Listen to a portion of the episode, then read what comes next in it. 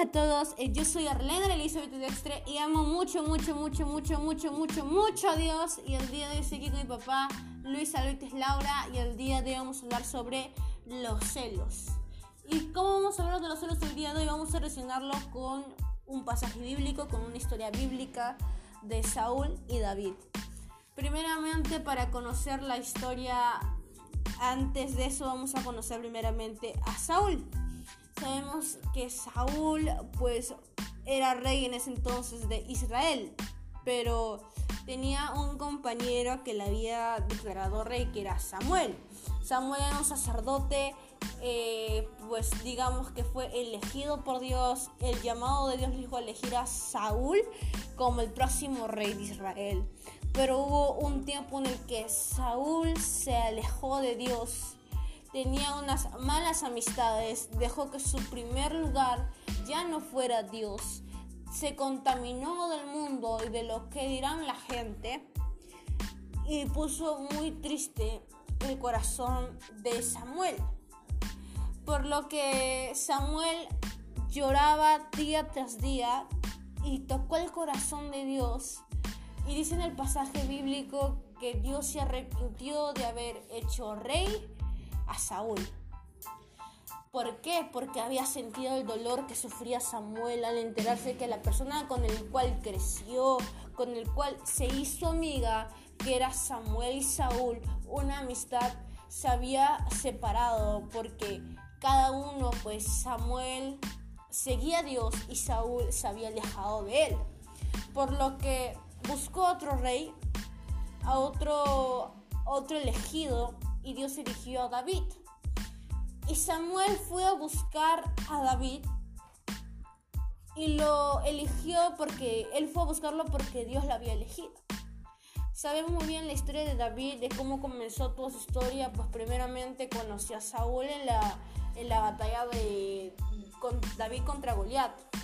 Obviamente, pues él tuvo una victoria merecida y después de haber eh, conseguido tantas victorias en el nombre Señor, porque Él fue representado en el nombre de Jesús, en nombre del Señor Dios, pues obviamente sabemos que Él triunfó y fue declarado el próximo rey, pero en ese proceso que tuvo que pasar para ser rey, hubo un gran eh, batalla entre David y Saúl, los celos. De ese tema vamos a hablar el día de hoy. Papá, primeramente nos podrías dar el concepto de qué son los celos. Bueno, ¿cómo están? Buenas noches. Claro, eh, según lo que relata eh, las escrituras, pues eh, los celos vienen a ser los éxitos o los triunfos de otra persona que tiene, ¿no?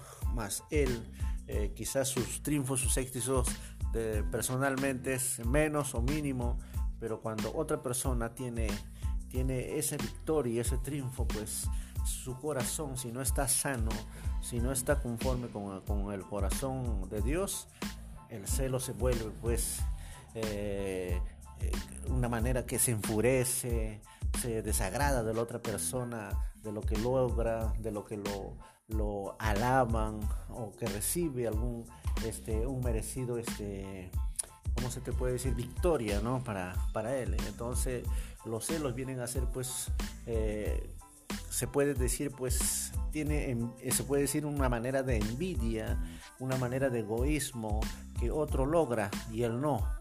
Y entonces, pues, eh, comienza a tener, pues, amargura en su corazón y comienza, pues, maquinar cosas malas contra esa persona. Y por eso debemos tener mucho cuidado de tener celos y, una manera de, cuidarnos es pues teniendo el corazón sano eh, mediante el contacto con Dios, buscando al Señor, ¿no?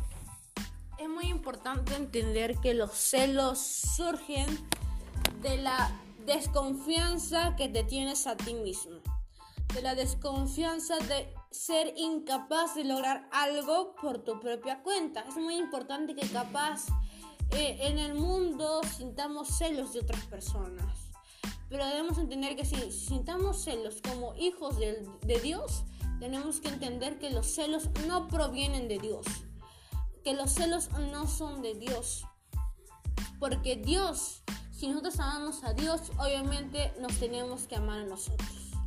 Nuestro Dios está en primer lugar, tenemos que amarnos a nosotros, porque Dios nos creó a nosotros y tenemos que amar a nuestro prójimo como nosotros mismos. Ahora te digo, la poca desconfianza que nos tenemos a nosotros provocan celos, de creernos incapaces de ser mejores que otros, de creernos incapaces de, lograr lo que esa persona logró y de eso provienen los celos, de la poca confianza que te tienes. Hoy te digo que como la historia de, de Saúl y David, los celos de Saúl destruyeron su vida porque murió de una forma muy, pues muy desastrosa, ¿no? Por decirlo de esa manera. Murió con miedo y equivocándose a partir de su, de su alejamiento con Dios. A partir de su alejamiento con Dios sintió pues un montón de cosas que no provenían de él, obviamente, con las malas amistades y esas malas amistades provocaron celos hacia David. Trataron, trató de matar a David, de mil y un maneras trató de matar a David, pero no podía porque Dios le había elegido a David como el próximo rey y como él sabía eso, trataba de matarlo. Papá, ¿tú nos podrías decir cómo los celos destruyen una relación, sea espiritual, sea aquí en el mundo, cómo los celos en sí destruyen esa relación? Bueno, por supuesto. Eh, claro que va a destruir porque en verdad los celos no son buenos para uno mismo ni para otra persona que lo rodea a él. Pues vamos a ver nosotros, eh, primeramente así como estamos conversando, las escrituras, pues no, que, que, se puede ver a través de la escritura con Saúl, ¿no? Saúl fue poco a poco eh, menguando en que en su, en su obediencia, en su, su característica de humildad eh, hacia Dios, sino que él mismo quería hacer por su cuenta eh, su voluntad. Y, y, haciendo su voluntad poco a poco, pues eso era desagradable para Dios. Entonces iba alejando poco a poco. Y entonces vemos, pues, ¿no?